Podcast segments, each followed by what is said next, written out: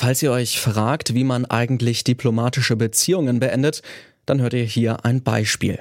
Bolivia decidió romper relaciones diplomáticas con el Estado de Israel. De respeto a la vida ha tomado la determinación de romper Das sagt der stellvertretende Außenminister Boliviens, Freddy Mamani. Er erklärt hier, dass Bolivien alle diplomatischen Beziehungen zu Israel abbricht. Keine Botschaft vor Ort, kein offizieller Austausch. Bolivien will damit ein Zeichen setzen gegen die, Zitat, aggressive und unverhältnismäßige Militäroffensive Israels im Gazastreifen.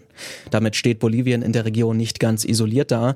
Auch in anderen Ländern Südamerikas wird Kritik an Israels Vorgehen im Gazastreifen laut. Was sagt das über die Region und ihre Haltung zum Nahostkonflikt insgesamt aus? Das ordnen wir heute ein bisschen genauer ein. Ich bin Lars Feyen. Willkommen.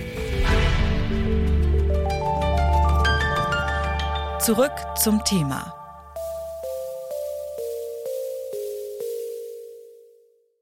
Bolivien ist das einzige Land in Lateinamerika, das gerade die diplomatischen Beziehungen zu Israel erst einmal beendet hat. Doch Kritik an der israelischen Militäroffensive im Gazastreifen nach den Terroranschlägen der Hamas, die kommt auch von anderen Regierungen, zum Beispiel Kolumbien und Chile. Die beiden Länder haben zwar nicht die Beziehungen abgebrochen, aber immerhin ihre Botschafter aus Israel zurückbeordert. Und Brasiliens Staatschef Lula da Silva hat die Reaktion der israelischen Armee als unproportional verurteilt und zu humanitärer Hilfe aufgerufen. Não é porque o Hamas cometeu um ato terrorista contra Israel que Israel tem que matar milhões de inocentes.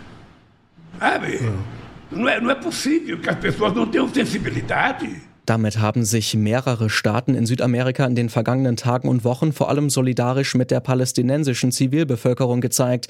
Für diese Position gibt es viele Gründe, manche davon innenpolitische. Im Fall Bolivien haben wir eine Konfrontation zwischen dem aktuellen Präsidenten Arce und äh, dem früheren Präsidenten Evo Morales im Vorfeld der nächsten Präsidentschaftswahlen. Und Evo Morales hat also seinen äh, früheren Kampfgenossen aufgefordert, nun endlich die Beziehungen zu Israel abzubrechen. Und darauf hat er sich entsprechend auch zu dieser Maßnahme entschlossen. Nicht zuletzt wahrscheinlich auch, um keine weitere Streitfront hier mit seinem Konkurrenten aufkommen zu lassen. So schätzt es Politikwissenschaftler und Lateinamerika-Experte Günther Mayhold von der Stiftung Wissenschaft und Politik ein. Ein Blick auf die Innenpolitik erklärt auch die Reaktionen in anderen Staaten der Region. Also wir haben sehr unterschiedliche Haltungen. Im Fall Chile ist sicherlich maßgeblich, dass äh, dort die größte palästinensische Community lebt in Lateinamerika.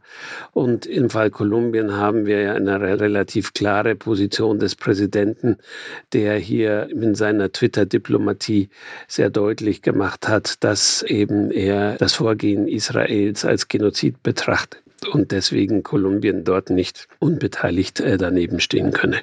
Und während sich die chilenische Regierung kritisch gegenüber Israels Militäroffensive zeigt und den Botschafter aus Tel Aviv abzieht, wählt Argentinien weniger drastische Worte. Das könnte auch daran liegen, dass Argentinien eine große jüdische Gemeinde hat. 175.000 Jüdinnen und Juden leben dort nämlich, deutlich mehr als in Deutschland. Staaten wie El Salvador und Guatemala haben sich eindeutig auf Israels Seite gestellt. So viel zu den offiziellen Positionen der Regierungen. Aber wie ist das Meinungsbild eigentlich innerhalb der lateinamerikanischen Bevölkerungen? Es gibt in der Linken sicherlich eine hohe Identifikation mit Palästina und das ist wichtig darauf hinzuweisen, dass es sich um Palästina handelt und nicht die Hamas insofern man eben die Autonomie, die Staatswerdung Palästinas und deren Anerkennung als ein zentrales Element der Außenpolitik und der Identifikation auf der Basis der Solidarität mit dem palästinensischen Volk betrachtet hat.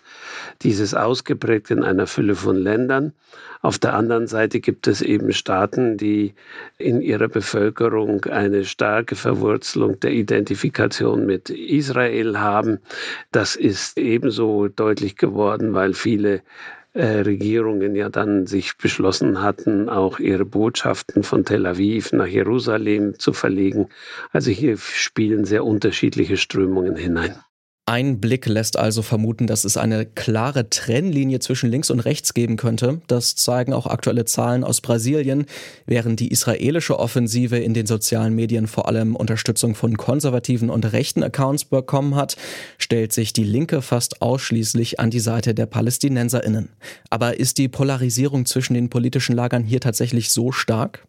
Günter Mayhold von der SWP sieht die Trennlinien weniger eindeutig. Sicherlich gibt es eine große Identifikation, wenn es um die Frage von Souveränität und Autonomie geht. Das ist ein genereller Topos, der in Lateinamerika nun ja auch durch die antiimperialistischen Positionen im linken Lager gegenüber den USA immer wieder vorgetragen wird.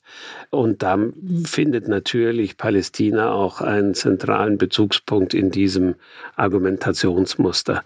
Wir müssen auch sehen, dass natürlich die Regierung Regierung Trump in massiver Weise hier auch Einfluss auf die jeweiligen Gesellschaften ausgeübt hat. Und äh, man versucht hat hier seitens Washington eine klare Positionierung zugunsten von Israel herbeizuführen. Nicht zu vergessen natürlich auch, dass es äh, intensive wirtschaftliche Austauschbeziehungen einiger Länder mit Israel gibt. Aber in der Bevölkerung, glaube ich, ist es ganz schwierig, dies mit links und rechts zu verorten, weil sich doch viele äh, Personen heute nicht mehr in diesem Spektrum so einfach wiederfinden und deswegen eher man über die Werte wie Autonomie und Souveränität die Solidaritäten zuordnen kann. Die Haltung der lateinamerikanischen Staaten macht sich auch in den Vereinten Nationen bemerkbar. Viele Staaten der Region, die teilen zum Beispiel die Einschätzungen von UN-Generalsekretär Antonio Guterres aus der vergangenen Woche. Guterres hatte betont, man müsse die Anschläge der Hamas zwar verurteilen, aber auch im Kontext einer jahrzehntelangen Besatzungspolitik sehen. Israel hat die Aussagen scharf verurteilt und den Rücktritt von Guterres gefordert. Regierungen in Lateinamerika stellen sich dagegen hinter den UN-Generalsekretär.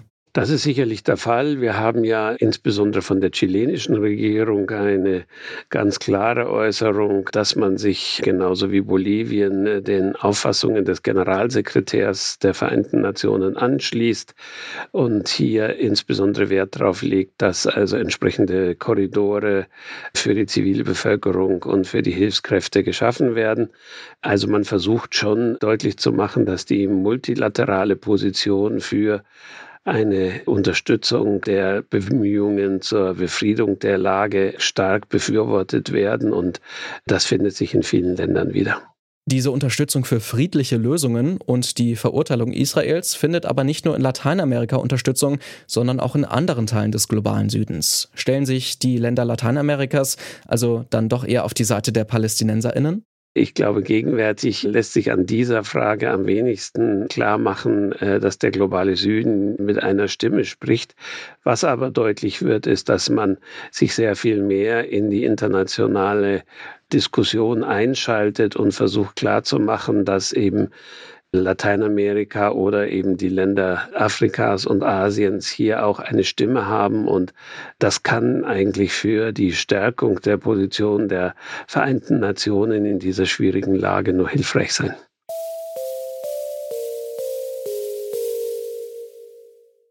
Auch wenn die Kritik an Israel in vielen Staaten Lateinamerikas stärker wird, eine eindeutige Haltung ist weder bei den Regierungen noch in der Bevölkerung zu erkennen. Der sogenannte globale Süden spricht ebenso wenig mit einer einheitlichen Stimme, auch wenn die Sympathien für Palästinenserinnen zu überwiegen scheinen. Aber es ist auch klar, die Länder in Lateinamerika und anderen Teilen des globalen Südens, die wollen mitreden. Und innerhalb der Vereinten Nationen kann ihre Position durchaus bei Abstimmungen und anderen Formaten relevant bleiben. Das war's von uns für heute. Mit mir in der Redaktion waren Neja Borkovic, Naomi Asal, Bruno Richter und Ina Lebetjew. Enrique Heidenreich hatte die Audioproduktion und ich bin Lars Feyen. Macht's gut und bis bald. Zurück zum Thema vom Podcast Radio Detektor FM.